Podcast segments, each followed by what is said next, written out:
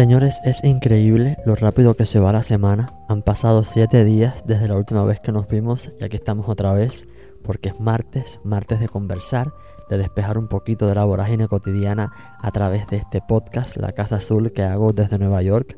Si es la primera vez que me escuchas, mi nombre es Carlos, te doy la bienvenida. Te pido que me dejes la puerta ahí entreabierta porque hay algunos amigos que vienen un poquito retrasados, pero que van a llegar con otros amigos que se quieren sumar a esta familia a esta tribu que estamos construyendo. Y mientras ellos llegan, te cuento que hoy vamos a conversar con un mixólogo. Sí, escuchaste bien, un mixólogo.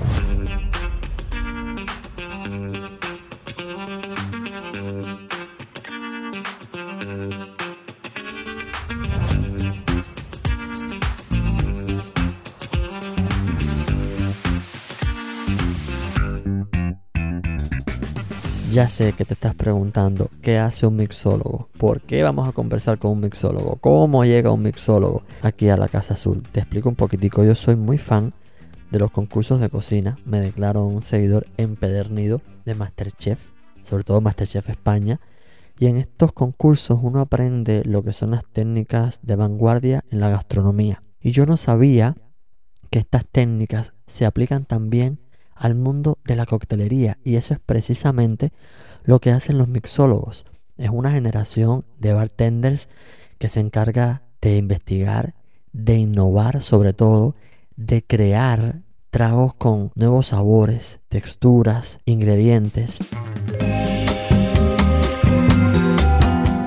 Hay un show en Netflix que se llama Drink Masters o algo así como que Maestros de la Bebida, que es una competencia donde diferentes mixólogos de los Estados Unidos luchan por un premio a través de la realización de tragos, de cócteles. A partir de este show me puse a buscar un poquito de información y aprendí que la mixología moderna había nacido en los años 1920-1930, cuando los bares clandestinos en los Estados Unidos comenzaron a crear bebidas elaboradas para ocultar la baja calidad del alcohol. Y a raíz de esto surge esta nueva generación de bartenders que se encargan de llevar este universo de la coctelería a otro nivel. Y ahí fue donde di con mi invitado el día de hoy. Él es uno de los participantes de este show, es puertorriqueño, desde el primer momento me cautivó por su guayabera, su sombrero, esa conexión que hay así entre los latinos sonriendo, su chiste, su carisma, se define como una persona que siempre va a ser bartender y que descubrió su verdadera vocación entre botellas de licor y detrás de una barra. Bienvenido a la Casa Azul, Alex Vélez. No, gracias por invitarme, gracias por invitarme, de verdad. Un placer. En el show de Netflix veo que te ponen Alex Magic Vélez. ¿De dónde sale este apodo? ¿De dónde sale Magic? Eso fue una trampa que me hizo eh, lo, de producción, porque me estaban hablando cuando se filmó el, programa, se filmó en plena temporada de la NBA. Y yo soy fanático número uno de la NBA. Pues me preguntaron que, que, si, que si fuera este un jugador de la NBA, ¿quién sería? Y yo dije Magic Johnson, porque Magic Johnson es de mi época, de cuando yo me criaba. Y Magic siempre me gustó porque era, e, e, él era todo Showtime. Ese, cuando tú, cuando la gente dice Magic Johnson, es Showtime, es lo que es el Showtime. Y lo mío es el show, hacer, eh, dar, dar, dar un buen entretenimiento. Y de ahí salió eso, pero que supuestamente iba a ser fuera de cámara. No es nada egotístico, ni egocéntrico, ni nada. Fue que me hicieron esa pregunta y cuando lo editaron, lo editaron de una forma que parece como que si yo me estuviera llamando Magic Johnson, yo no soy Magic. Es que me gusta ese jugador cuando yo estaba creciendo. ¿Cómo recuerdas tú tus inicios en este mundo de la coctelería? ¿Cuándo empezaste tú como bartender? Wow, mi hermano. En Puerto Rico, mientras todos mis amigos les gustaba la bandolería, a mí me gustaba la coctelería. Y me fui a un restaurante a trabajar por 1.25 la hora y por un plato de comida para aprender lo que era este el servicio, el cliente y todo eso. Y poco a poco fui aprendiendo. Más lo hacía por, porque veía que la gente se congregaba en la barra y todo el mundo tenía eh, risas y, cosas y me llamó la atención y me quedé. eh, empiezo en San Juan, en Puerto Rico, en los restaurantes más cotizados en ese momento. Uno de ellos el Parro Club, que gracias a Emilio Figueroa, a Hugo Tirado, Eric Castro, que, me, que de niño me, me, me enseñaron qué es la industria de, de, la hospitality.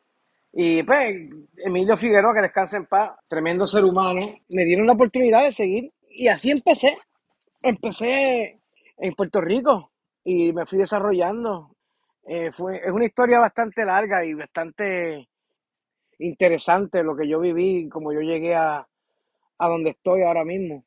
Porque pues yo vengo de, de una atmósfera un poquito cargada y San Juan era siempre, bueno, siempre ha sido un, un, un, destino turístico y siempre estaba bien ocupado y había mucha gente y encontrar el sitio adecuado para crecer profesionalmente era un poco difícil hasta que llegué a, a la franquicia esa de UF Inc. y ahí me enseñaron y, ahí, y de ahí seguí, de ahí seguí evolucionando y, y fui para Estados Unidos y empecé a hacer otras cosas, pero empezó todo así en Puerto Rico, en ese, en el viejo San Juan. ¿Cuándo te das cuenta que esto que estabas haciendo es realmente lo que te gusta? Es realmente a lo que tú te querías dedicar. Porque me imagino que habrás empezado como todo el mundo buscando un trabajo para subsistir, para pagar tus cuentas, para mm, tener un dinero en el bolsillo, para salir adelante. Sí, empecé así mismo porque todos mis amigos, como te, como te conté, pues gustaba la bandolería y, y yo quería algo que fuera más que eso. Y empecé así mismo. Eh, fue más por, por, por, sobrevivir y por tener un empleo decente y no recurrir a la, a la bandolería, como decimos nosotros. Y para mantenerme en la escuela, para mantenerme en la universidad, pues, y para pagar mis cosas, para pagar mis biles, pues, el mundo de los restaurantes y eso, pues me ayudó porque es, gratificación instantánea. Yo veía que la otra cosa que se asemejaba a eso es vender droga. Y dije, bueno, pues eh, para mí me hace más factible vender trago. Cuando me di cuenta que era bueno fue cuando gané como 12 campeonatos. Eh, fui a Rusia, representé a Estados Unidos, le gané a 75 países, tengo dos títulos mundiales. Aparte de eso, he ganado o he estado entre los primeros tres en más de 125 competencias a nivel nacional e internacional. Y ahí me di cuenta pues de que, ¿verdad? Pues era, era bueno ajá, en lo que yo hacía y por ahí seguí. ¿Recuerdas el primer cóctel así que hiciste que, que dijiste, esto es mío, esto, esto lo hice yo y ¿cómo recuerdas ese, ese primer trago que me imagino que habrás pensado que estabas como que decimos nosotros tirando la última? Yo me creía que yo era la última jodienda humana cuando me cuando metí un trago que yo le decía sexo en la laguna azul, pero el trago no era azul, era como que violeta. Para eso había salido la película esa de, de Blue Lagoon y era como que media media porno y yo pues estaba el Sex on the Beach, el Sex on the River eh, Sex on the Ocean, y yo quería hacer algo eh, nuevo y empecé a hacer, hice uno de esos para, para, unas muchachas que estaban en el bar y, y, fue un éxito y ese fue el primer cóctel que me, que me acuerdo que yo hice. Malísimo, malísimo. Dios mío, cosa mala. Malísimo. ¿Cómo pasa uno de ser bartender a ser mixólogo? Eso de mixólogo es, eh, eh, de verdad que yo te digo una cosa, es la, inflación egotística más grande que yo he podido ver en ahora mismo. Yo no me llamo mixólogo. Yo no me introduzco hacia la gente, ah, yo soy el mixólogo Alexander Vélez. No, todos somos bartender. Todos siempre vamos a ser bartender. De corazón, lo que tú haces es ser bartender. Que tengas conocimientos en cómo llevar la nómina, en cómo hacer órdenes, en cómo crear trago, pues son cosas que perfeccionas según vas adquiriendo experiencia. Pero yo encuentro que eso es algo muy egotístico de la gente, de, ah, yo soy el mixólogo. Y eso fue una cosa que yo aprendí bien duro, porque al principio uno como ser humano le gusta la gratificación, le gusta el reconocimiento, le gusta elevar más allá y darle importancia a lo que uno hace, pero hay que tener cuidado porque estás frotando lo que se llama el ego, el egocentrismo. Y el llamarse o el, autodenominarse como mixólogo, o si yo soy el mixólogo, es un poquito cringy, como decimos en inglés. porque, pues, porque, pues, de verdad, eh, si venimos a ver el DNA de todo es, eres bartender, siempre vas a ser bartender. Eh, que sepas hacer nómina, que sepas hacer otras cosas, o, o, crear menú, o crear un trago de autoría, es una, es una habilidad que adquieres según la experiencia. Son de corazón, eres, eres bartender y siempre seguirás siendo bartender. Por más que lo quieras llamar mixólogo molecular, flair bartender, eh, bartender de consultoría, lo que sea, como quiera eres bartender. Yo escribí una pieza no hace mucho, ah, bueno, hace mucho, hace como 10 años, que defendía el término de lo que es mixólogo. Y entiendo a los que lo defienden. No es que el término está completamente erróneo, pero que es un poquito egocéntrico. Ya si alguien me dice, ah, tú eres el, el, Master Mixologist, pues eso es la prensa, eso es allá ellos, pues eh, los dejo con su fantasía. Pero a mí, a mí como tal, yo siempre me introduzco como eh, el director de el, beverage director de, una destilería o yo trabajo para una destilería. en el momento yo no ejerzo, yo no ejerzo como bartender porque yo no estoy detrás de una barra. Yo estoy detrás de una destilería. Yo produzco los conceptos de bebida para una destilería. Cuéntame de la experiencia de trabajar en un lugar así. Bueno, para los que no lo saben, si buscan Lost Spirits Distillery, es la única destilería en el mundo que tiene un concepto de teatro abierto. Que mientras tú tienes un tour y aprendes de lo que es el ron que nosotros hacemos, hay 44 shows simultáneamente corriendo mientras tú haces el show. Es un concepto único. Llevo con ellos 10, casi 15 años. Em, em, empezamos en Los Ángeles, ahora estamos en Las Vegas. Es una experiencia que no es normal. Eh, Playboy Magazine nos llama el Willy Wonka of Booze. Playboy, eh, Forbes nos tiene como una de las mejores destilerías del mundo. Eh, el Smithsonian ha escrito artículos páginas sobre lo que hacemos nosotros. Son un poco difícil de explicarte lo que se hace allí, pero si pueden ir al website, vayan, visiten y vean cómo es que eh, nosotros hacemos la experiencia o el immersive experience de, lo que es eh, eh, los tours en la destilería. So, es muy, es muy, un poco complicado explicar qué es lo que uno hace allí porque cuando las personas lo ven entienden, cuando las personas lo experimentan, ahí comprenden.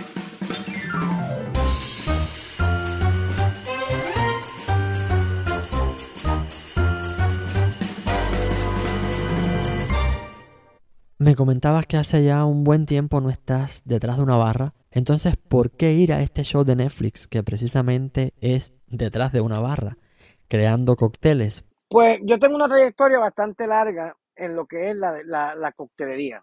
Muchas de las personas saben y me dicen que ah, tú eres un OG, pero es porque cuando empezó el movimiento de la coctelería moderna, pues yo era uno de los que estaba al frente con lo que llamaban eh, mixología molecular. Pues yo fui uno de los pioneros en Las Vegas en traer el concepto de lo que inclusive me hicieron muchas entrevistas en el 2008, 2007, de cómo mis técnicas revolucionaron el, el mercado de Las Vegas.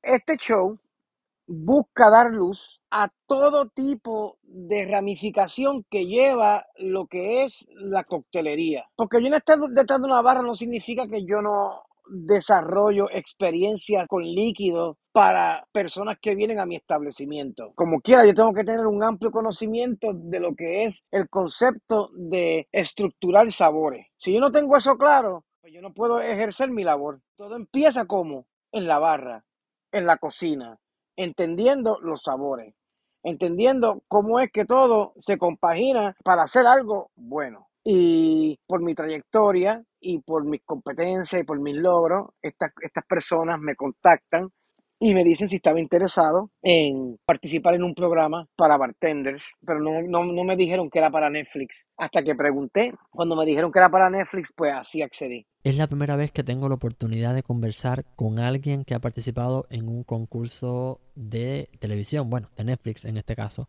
¿Es tan duro como aparece en los episodios o es más bien como el resultado de un producto comunicativo que ha pasado por una fase de producción, de fotografía, de música?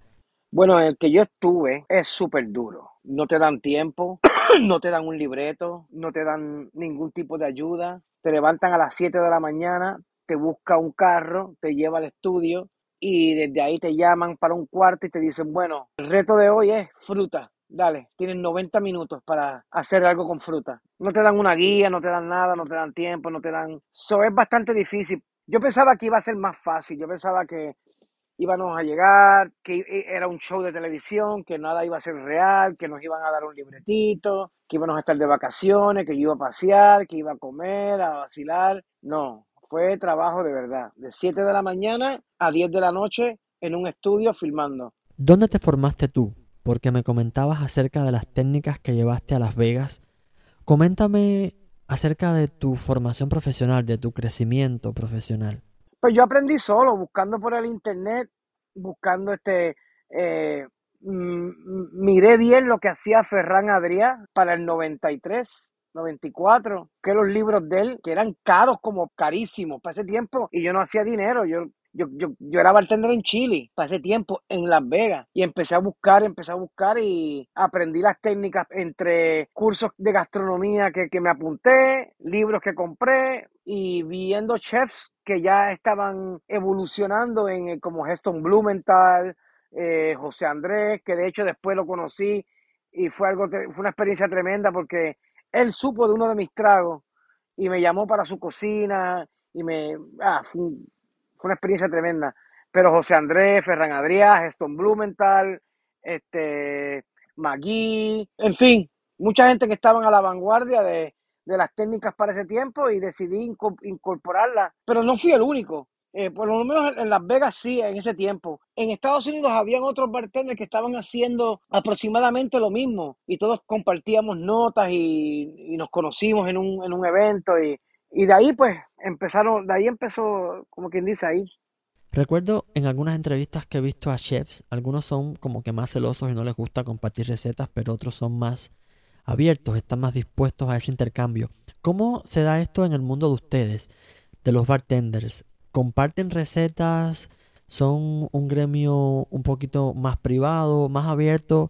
Yo comparto lo mío, porque al fin y al cabo, si, si tú lo haces, tú no lo vas a hacer como yo. Tú podrás tener los mismos ingredientes, tú podrás inclusive poner la misma técnica, pero el ingrediente que nadie tiene es el ingrediente de tu personalidad y es el ingrediente primo para esta profesión. ¿Cuántos países, cuántos restaurantes no hacen lasaña o, o pizza? Una receta copiada universalmente, pero cada sitio tiene su cosa. Si tú haces mi mismo trago, con mis mismos ingredientes, con mis mismas herramientas, con mi misma técnica, pero eres un sangrón y no lo haces con buena intención, sabe a carajo. Yo agarro una receta de cualquiera, pongo amor, le pongo sabor, le pongo música, hacer los tragos con música es algo, algo que, va, va, a la par, la frecuencia, el sonido, la vibra. La gente no entiende nada de eso y piensa de que ah, yo puedo copiarle la receta a fulano y, y hasta la puedo mejorar. Y yo he probado tragos míos que han replicado y no saben igual. Siempre que paso por un bar o que estoy en un bar o que miro una barra, me viene a la mente esta imagen muy de película americana de el hombre que salió del trabajo o el hombre que está herido, ofendido, la mujer que tiene el corazón hecho trizas y, y siempre me pregunto cuántas historias habrán tenido que escuchar los bartenders de cuántos males de amores, pero ¿cuál es la experiencia más loca, el lugar más loco eh, en los que tú has trabajado? Pues yo trabajaba en un hotel en Chicago y tenían una convención para personas de vida alterna y en uno de los cuartos VIP vendí 18 mil dólares esa noche, loco, loco, loco. Y en el mismo medio, así como que del piso, pues yo creo que eh, envuelven a alguien en, papel celofán y viene y todo el mundo y, lo, cagaban encima. Sí, sí, lo cagaban. Le, hacían este. Eh, es un fetish que hay. Y por ahí, mierda, mierda, digo, mierda. Y después ver eso, pues, como que, pues, ajá, ¿tú qué quieres? Ajá, tú, otro, ¿qué más? Ajá. Y allá, y por todas las partes del hotel, habían gente mirando a la pared, arrodillados, media hora, 45 minutos, los ponían a lamber el piso. Pero sí, la cosa es que ese hotel generó 40 millones en, en, en, el lapso de una semana. ¿Tú piensas que a veces se toma un poquito a la ligera el, el ser bartender, esta profesión? Te pregunto porque hay muchas personas que piensan que por saber hacer un mojito, un daiquiri, una sangría, un boca con naranja, un April Spritz, se dicen, oh, ya yo soy bartender, yo soy cantinero. Y como que no se toman muy en serio. ¿Tú piensas que esta industria todavía está un poquito subestimada? Bueno, yo me tomaría en serio salvar el mundo. No me tomo muy en serio hacerte un daiquiri. Entiendo y respeto a aquel que, y, los veo mucho, que, que, que, ni se ríen detrás del bar, el, el, el, el sud bien perfilado, más planchado que, más planchado que una plancha me desvío un poco de tu pregunta porque tiene dos partes. En, en cuanto al resto de la industria, que hoy en día ya ha cambiado esto. Ya porque tú menciones y digas que has hecho que, o, que tienes en, en, en tu, en, en, tu currículo experiencia, no te sirve. A menos que sea que, que, que hayas trabajado en uno de los World's Best 50 Bars, empiezas como barba. Y, y de ahí pues sigue. Mucha gente se tira, dicen que son bartender, cuando viene la prueba de fuego, ahí es que se ve. Me ha pasado trabajando también, que he visto que llega mucho muchacho nuevo. Ah, que yo soy bartender porque que yo también hago flair, se, se aprenden una rutina, se aprenden dos o tres tragos y se tiran así a aventurar. Y cuando ven que es mucho más exigente la profesión de lo que se pinta, porque hoy en día ahora todo el mundo te hace un videíto por Instagram y te pinta esta profesión como que es mágica y como que vas a ganar y vas a estar bailando en dinero. Aquí lo que no se recalca es que es una profesión bien estresante, aparte de que no hay mucha oportunidad, hay mucho eh, lo que es misógono y sexista y también con, con, eh, con, el cuarto de, la, con la, la, edad, ageism también. Son unos factores que a la verdad mucha gente no toman en cuenta. Y por eso tú ves que se tiran y dicen, ah, sí, yo, yo sí, yo sí Y cuando ven, dicen, ay, no, y ya al, al, tercer o cuarto mes ya los ves faltando, no ves, que no vienen, o no se desempeñan, o no saben cómo, no cogen sugerencias, no cogen entrenamiento. ¿Cuál tú dirías que es el cóctel más atrevido que has hecho? Que de repente te has puesto a mezclar ingredientes por aquí y por allá y te ha salido algo bueno. Ay, Virgen. Tengo uno que fue el que, el, como quien dice, el que me hizo, que fue replicar una ensalada César en líquido. Fue para la competencia de Bombay, donde quedé segundo a nivel nacional, pero mi cóctel tomó notoriedad de que yo gané más que el que ganó la competencia, porque yo fui a universidades, a universidades de gastronomía, fui a, festivales de coctelería hablando y dando charlas como moderador de un seminario solamente dedicado a este cóctel, donde repliqué el sabor de una ensalada César con pollo. Eh, tenía anchovies deshidratados en forma de polvo, tenía una nube de queso, tenía crutos en el, en el, en, el borde del, del, vaso, tenía un, un canto de queso parmesano que fue tallado para que pareciera un olivo con los pimientos rellenos, pero era un queso parmesano. Eh, tenía agua de lechuga, eh, vinagre. Era un cóctel complejo. Tenía mezcal, una copita de mezcal de pechuga de pollo al lado. Un, cóctel bastante controversial. Tenía como 15 ingredientes. De verdad que este, llegó, a, llegó, a, llegó estar en, en, en la revista GQ Magazine. Que de hecho, yo tenía un primo que era medio modelito y mi broma para él siempre fue de que, mire mamá, tú con, con, con, la, con la carita esa linda, nunca llegó a GQ y yo gordito y feo llegué, va. Entonces, uno que acabo recientemente de hacer, en la, en la destilería donde yo estoy, tenemos un concepto de, de fine dining, donde son 16 cursos con 6 cócteles de apareamiento y me dice este, pues, el fundador Brian, oye, eh, queremos meter en la cena champán. Eh, oye, pero champán no se puede porque esto es una destilería y tú no tienes la licencia para servir vino. O no tenemos licencia para servir vino. Solamente lo que me dijo, ah, qué bueno que sabes las leyes para que, para que haga champán entonces. Y yo, me jodí ahora. Pues hizo un trago eh, eh, y esto fue mucho, mucho antes del show. ahora después del show yo veo que todo el mundo está clarificando, está poniendo este clarificados en el menú, poniendo que si este, caviares, lo cual me alegra porque quiere decir que influimos en, en bastante de, de, de, de, la cultura de lo que está pasando ahora. Porque nadie lo admite y nadie de eso, pero yo llevo 25 años en la industria y yo nunca había visto un, un spike en cócteles clarificados como lo he visto ahora desde que salió el show. Anyway, este pues, antes de, mucho de salir el show, pues yo hice un, un cóctel con un ron de 122 grados prueba, eh, con otros ingredientes más, y eh, el trago es casi rojo. So, eso lo pasé por un proceso de clarificación donde se clarifica con, con leche y me dio un color como si fuera el de, el de Chardonnay o el de, o el de un moscato. Cuando me dio ese, ese color, pero todavía sabía a trago, no sabía a champaña. Yo busqué eh, replicar los niveles de ácido de el primer proceso de fermentación de la uva en la champaña, así que eh, mezclé ácido tartárico con ácido lácteo y reproducí lo que se llama el ácido maláctico, donde ahí ese es el ácido que se forma cuando empiezas a hacer, cuando se empieza a fermentar para hacer champaña. Pues ya tengo el nivel de ácido que necesito para tener el nivel de acidez de champán o de moscato o de un sparkling wine, vamos a llamarlo así. So, ahora me falta el sabor. Pues tuve que buscar este diferentes entre los diferentes destilados y encontré lo que se llama aceite de coñac y que vale por 80 mililitros, son como algunos 600 dólares y tres gotas a tres litros de solución me dio el sabor perfecto de lo que es champaña. Eh, sí, que lo pueden buscar, pues pueden buscar cuánto vale eh, aceite de coñac o coñac oil. Y por 80 mil, primero que es bien difícil de encontrar.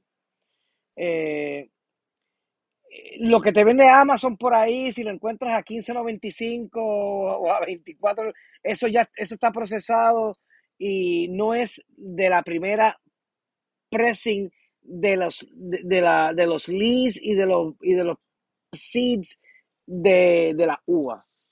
Tiene que ser la primera presión que sale de ese aceite. Ya lo que te, lo que te sale después de eso, no. Por eso es que es caro. Tres gotas de eso por tres litros. Se saca, se, se saca el sabor de, de, la uva ya y sabe de la champaña. Y ahora necesito la, la, la, la burbuja.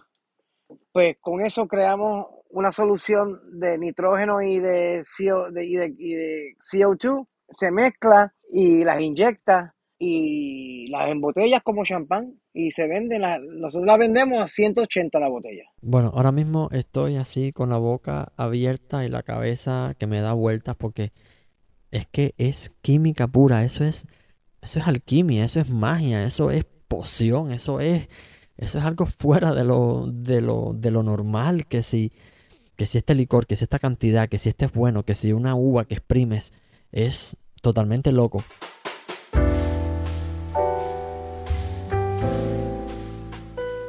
Me decías también que tú te habías abierto paso tú solo. ¿Cuán difícil es ir escalando peldaño a peldaño en este mundo de los bartenders hasta llegar hasta donde tú estás ahora? Eso cuesta arriba de verdad. Y que de verdad en esta industria, como se dice, el que tiene padrino, que se apadrine, porque wow, ah, que muchas cosas yo vi, muchos turnos que me negaron, muchos trabajos que me negaron por verme como me veo y se los daban a, a, a, muchachitas con, con, tetas doble D, rubias, lindas, que no sabían un tres pepinos de barra, que me tocó vivir que, que me quitaron turnos donde yo hacía dinero que me costó años tenerlo, porque entró mi strawberry shortcake, mi linda esta, constantemente estamos minimizados, si tenemos un acento, y no tan solo por nuestros patronos, sino por los clientes. No, no, no, te, no, tan solo tenemos que lidiar con los clientes, que pues para eso estamos. Y entiendo que para eso fue que filmamos. Pero para aguantárselo también a, a la gente que trabaja contigo. Oh, yo vi, o sea, viví muchas cosas. ¿Qué sucede cuando regresas otra vez a Puerto Rico y caminas por, por esas calles que décadas atrás tú anduviste y donde se gestó esa pasión, es la génesis de todo lo que tú eres hoy. Ah, yo nunca me quiero ir. Yo amo Puerto Rico, de verdad que sí. Yo estoy solo en Estados Unidos. Yo aquí no tengo a nadie. Todo el mundo está en Puerto Rico. Nada mejor que la casa de uno con, con, con su comida y su, y su, y su olor y su todo. ¿Cuál es tu cóctel favorito? Como se dice en inglés, pick your poison, elige tu veneno. Algo que sorprenderá un poco, yo, yo casi no tomo. Yo no tomo en el trabajo, no tomo, no tomo con los clientes. Ahora, no siempre fue así. Yo era, yo era un loco, yo vacilaba, yo me trepaba encima de la barra a bailar, a tirar fuego, me bebía media botella, pero era, era todo parte del show también. Era un show que hacíamos en San Francisco, con fuego, nos trepábamos en las barras, tomábamos con la gente. Ahora, siempre y cuando pues tu trabajo no se afectara. Le hicimos a ese el primer año, creo que fueron 7 millones a, a, a una, a, el primer año que abrimos. Hasta que nos fuimos, ese bar estuvo entre los primeros 10 de San Francisco y hacíamos un desmadre en ese sitio, pero era, par, era parte del show, era todo un show. Me gusta el ron porque soy, eh, yo, yo soy jurado en diferentes asociaciones de Estados Unidos donde mi especialidad es ron. Entonces siempre estoy probando, siempre, pero así de, de, tomar así, pues no, no mucho. Si salgo con gente y veo que el menú le pusieron, le pusieron empeño, pues me tiro. Pero sabes qué, yo, este, en cuanto a la pregunta del trago, que a mí, que es mi favorito, el que sea gratis. el que sea gratis.